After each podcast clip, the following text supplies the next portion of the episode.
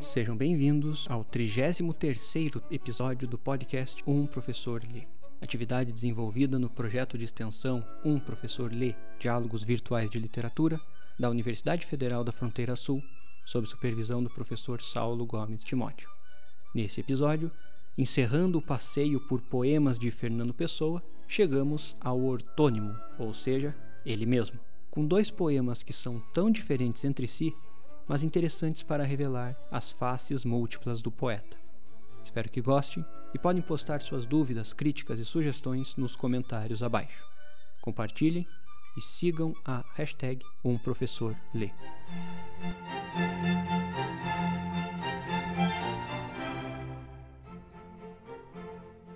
Depois dos heterônimos, eis que agora quem se apresenta é o ortônimo.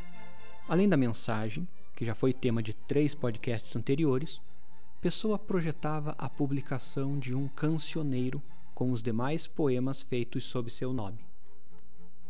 Ali está autopsicografia, como também o menino de sua mãe, Eros e Psique, e Liberdade, além de Chuva Oblíqua, que foi o poema feito depois que ele criou todos os heterônimos, como exercício poético para voltar a ser ele mesmo Fernando Pessoa.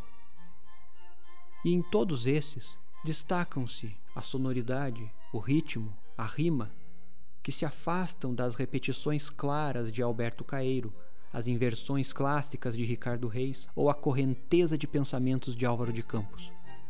É uma poesia em que convivem a cadência do lirismo popular com o sensacionismo de tentar traduzir os estados da alma. É o que acontece com um jogo de dois poemas que Fernando Pessoa fez e aqui dá o título de Impressões do Crepúsculo. São dois poemas bem diferentes entre si. Um resgata a tradição da poesia oral, de rima e métrica bem pautadas e temática amena. O outro é uma ruptura com a tradição e um mergulhar nas sensações captadas do lado de fora como reflexo do lado de dentro. Começando pelo poema mais tradicional, ele tratará de um jogo sensorial entre ouvir o sino de sua aldeia e o que se sente dentro da alma. A construção poética obedece o ritmo das quadras populares compostas em redondilhas maiores, com sete sílabas poéticas. O poema. Ó oh, sino da minha aldeia, dolente na tarde calma, cada tua badalada soa dentro da minha alma. E é tão lento o teu soar, tão como triste da vida, que já a primeira pancada tem o som de repetida. Por mais que me tanjas perto, quando passo sempre errante, és para mim como um sonho, soas-me na alma distante. A cada pancada tua vibrante no céu aberto, sinto mais longe o passado, sinto a saudade mais perto. Pessoa cria quatro estrofes em quadras, rimando-se apenas os versos pares, como as cantigas populares geralmente fazem. O símbolo captado também é altamente popular, pois é da aldeia e do som que faz o sino. Assim como aconteceria com Álvaro de Campos em Tabacaria, aqui o Fernando Pessoa elabora uma dualidade de esferas, uma no campo do material externo e uma no campo do mental interno.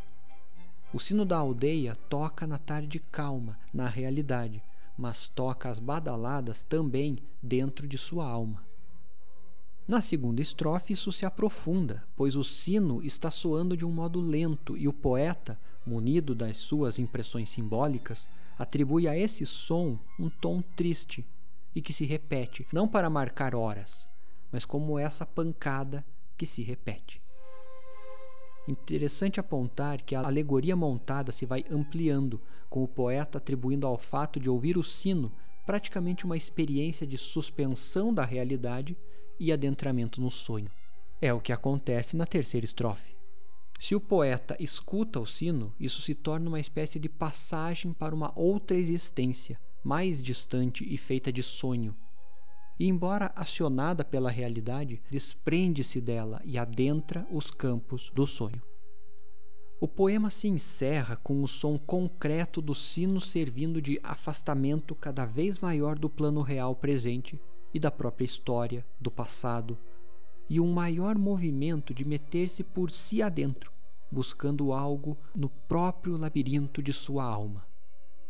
É nessa perspectiva de fusão do concreto com o abstrato, já comentado no podcast anterior sobre o Álvaro de Campos, que o Fernando Pessoa cria a outra parte do poema Impressões do Crepúsculo, que é o poema que se torna símbolo do paulismo.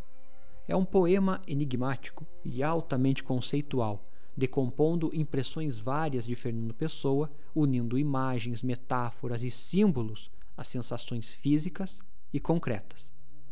A primeira palavra do poema é pauís, o plural de paú, que significa pântano. E jogando com paradoxos, Pessoa criará esse poema enaltecendo uma tripla expressão do vago, da sutileza e da complexidade. São 22 versos, numa estrofe única. Leremos o poema, que está disponível no site e pode ser procurado na internet também, e depois vamos entrar nas partes que o compõem. Pauís de roçar em ânsias pela minha alma em ouro, dobre longínquo de outros sinos, empalidece o louro trigo na cinza do poente, corre um frio carnal por minha alma, tão sempre a mesma a hora, balouçar de cimos de palma, silêncio que as folhas fitam em nós, outono delgado de um canto de vaga ave, azul esquecido em estagnado Oh, que mudo grito de ânsia põe garras na hora, que pasmo de mim anseia por outra coisa que o que chora. Estendo as mãos para além, mas ao estendê-las já vejo que não é aquilo que quero, aquilo que desejo. Símbolos de imperfeição. Ó, oh, tão antiguidade, a hora expulsa de si tempo. Onda de recuo que invade o meu abandonar-me a mim próprio até desfalecer e recordar tanto eu presente que me sinto esquecer. Fluido de auréola, transparente de foi, oco de ter-se. O mistério sabe-me a eu ser outro, luar sobre o não conter-se. A sentinela é hirta, a lança que finca no chão é mais alta do que ela. Para que é tudo isso? Dia chão. Trepadeiras de despropósito lambendo de hora os aléns horizontes fechando os olhos ao espaço em que são elos de ferro, fanfarras de ópios de silêncios futuros, longes trens, portões vistos de longe através das árvores, tão de ferro. Pode parecer um monte de palavras e expressões complexas postas juntas, mas nós já enfrentamos a mensagem, já enfrentamos a tabacaria, já enfrentamos os jogadores de xadrez. Então vamos lá, que não são esses 22 versos que vão nos abater. Vamos mostrando cada frase em sua expressão múltipla para que esse poema mostre a que veio. A primeira frase é: Pauís de roçar em ânsias pela minha alma em ouro. Notem que os termos concretos, pauís, que são os pântanos, e o ouro, se ligam a elementos abstratos, ânsias e alma. Ao mesmo tempo, tem uma contradição, pois o pântano indica uma imobilidade, uma falta de movimento pois é isso, essa falta de movimento, que sugere ânsias à alma do poeta. Haverá, ao longo do texto, a construção dessa atmosfera de suspensão, de desejo por alguma coisa que não se realiza nem se age para fazer. E tanto serão elementos abstratos, sugestivos de uma angústia, de uma letargia, quanto elementos concretos que indicam barreiras, bloqueios, degradação. Na sequência, o poema diz: Dobre longínquo de outros sinos, empalidece o louro trigo na cinza do poente, corre um frio carnal por minha alma. As reticências vão indicando a suspensão e o prolongamento da imagem sugerida e aparecem ao longo do poema todo. Ele ouve os sinos tocando longe, mais intensos que o sino solitário da aldeia do outro poema, claro. O poente traz cinzas que faz o trigo, sinônimo do alimento, da fartura, perder sua cor. E tudo isso faz passar um frio carnal pela alma, ou seja, lembrem-se de como é o arrepio de frio que sentimos em nosso corpo. Agora transfiram essa sensação para a alma, para dentro de si, algo que também acontece com Alberto Caeiro e com o Álvaro de Campos. Surge, então, algo a servir de contraponto à voz poética, a hora, como uma entidade representando o momento presente, com a sua angústia de imobilidade. O poema segue: Tão sempre a mesma a hora, balouçar de cimos de palma, silêncio que as folhas fitam em nós, outono delgado de um canto de vaga ave, azul esquecido em estagnado. Nessa suspensão do momento presente em que o poeta se sente como numa prisão sem muros que o sufoca, as impressões que tem é das folhas que balançam longe e do silêncio angustiante que isso dá. As impressões que tem referem-se às folhas que balançam longe e do silêncio angustiante que isso dá. Note-se que no jogo verbal ele usa dois substantivos, o outono e a ave, um abstrato e um concreto, e coloca dois adjetivos, um concreto e um abstrato, gerando um outono delgado, isso é, fino, e uma ave vaga, como se ambas as coisas não tivessem uma existência definida, mas fossem mais sugestões captadas pelos sentidos do poeta, em conexão à sua alma. Na sequência, três frases que podem bem figurar no Facebook ou no Instagram. Se postarem, marquem um professor lê, faz favor. Ó, oh, que mudo grito de ânsia põe garras na hora que pasmo de mim anseia por outra coisa que o que chora. Estendo as mãos para além, mas ao estendê-las já vejo que não é aquilo que quero, aquilo que desejo. Interessante o jogo de contrários que se estabelece no grito mudo que pessoa coloca diante da angústia dessa hora paralisante, e esse crescente que se faz dessa ânsia por algo que não se sabe o que é, mas que não é o que se deseja.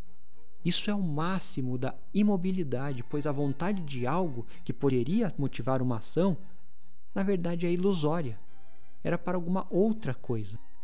E ele prossegue: Símbolos da imperfeição. Ó tão antiguidade, a hora expulsa de si tempo, onda de recuo que invade o meu abandonar-me a mim próprio até desfalecer e recordar tanto o eu presente que me sinto esquecer. O presente é a angústia construída nas bases de um passado que ainda se evoca, essa tão antiguidade, que vai e volta, como uma onda de recuo, destinada a não sossegar o poeta, alimentando essa ânsia, esses braços para o passado e também as projeções possíveis para um futuro, mas que ambos só geram mais desilusões. Chega-se então aos passos finais do poema, em que a fusão do concreto e do abstrato no interior do poeta atingem a maior intensidade. Ele aponta: fluido de auréola, transparente de foi, oco de terce, o mistério sabe-me a eu ser outro, luar sobre o não conter-se. Tudo isso são imagens difusas e confusas desse não lugar em que se encontra desse eu que na verdade é outro, dessa vida que não se viveu. Todas essas impressões do crepúsculo, como este momento que não é nem dia nem noite, vêm para expor esse conflito imposto a si pelo poeta. Então surge uma figura enigmática no poema. A sentinela é Irta, a lança que finca no chão é mais alta do que ela. Para que é tudo isso? Dia chão. Essa sentinela, esse soldado firme, duro, cuja arma é até maior do que ele mesmo, projeta-se como mais um elemento de bloqueio, de interdição para o além que é buscado por pessoa.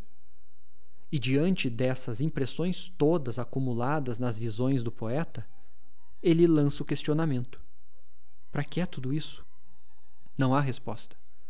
Apenas a suspensão de um desabafo. Dia chão. Aqui, significando o dia rasteiro, sem profundidade, sem perspectivas. Por fim, Mudando o esquema de rimas, ao invés de dísticos em que se rimam os versos dois a dois, surge uma espécie de rima alternada nos quatro versos finais. Aqui, em frases cheias de simbolismo mesclado aos já pressentidos elementos materiais concretos, Fernando Pessoa encerra sua peregrinação pelas imagens poéticas do paulismo e diz: Trepadeiras de despropósito lambendo de hora os aléns, horizontes fechando os olhos ao espaço em que são elos de erro, fanfarras de ópios de silêncios futuros, longes trens, portões vistos de longe através das árvores, tão de ferro. Projetando-se para um futuro, os aléns, os horizontes, os silêncios futuros e os portões como símbolo de algo a se transpor, o poeta encontra em tudo isso impedimentos e enganos. As trepadeiras, como vegetação que percorre e atinge tudo, são de despropósito. Os horizontes estão fechando os olhos ao espaço e são erro. As fanfarras, como uma promessa, são ilusões de silêncios futuros. Os trens estão longe, inalcançáveis. Os portões também são vistos de longe e através das árvores, mais longe ainda, e são de ferro, intransponíveis. Como se viu, o poema todo é essa imobilidade que se tenta escapar, mas não com muita ênfase. É mais o mudo grito, o desejo de mudar para algo que não se sabe o que, o incomodar-se consigo e com o exterior e projetar tais incômodos na própria visão das coisas. Fernando Pessoa é isso esse jogo que se expandiu em quatro podcasts como em quatro estações. Da primavera inocente de Caeiro, vendo as coisas como elas são e não se preocupando em compreendê-las. Do verão alheio de reis, bebendo a água do isolamento para que não se envolva com as amarguras das demais pessoas. Do inverno delirante de Campos, escapando da realidade da tabacaria do outro lado da rua para os sonhos reais como o outro lado de si mesmo, e do outono de Pessoa, traduzindo seus estados da alma em reflexos captados da existência, pensando sobre tudo com um raciocínio de lógico. Com isso, nos despedimos por hoje. Agradecemos e esperamos que tenham gostado. Acompanhe os próximos podcasts a serem publicados semanalmente no site umprofessorlê.com.br e também disponíveis nas plataformas de áudio. Muito obrigado, tudo de bom e coisa arada.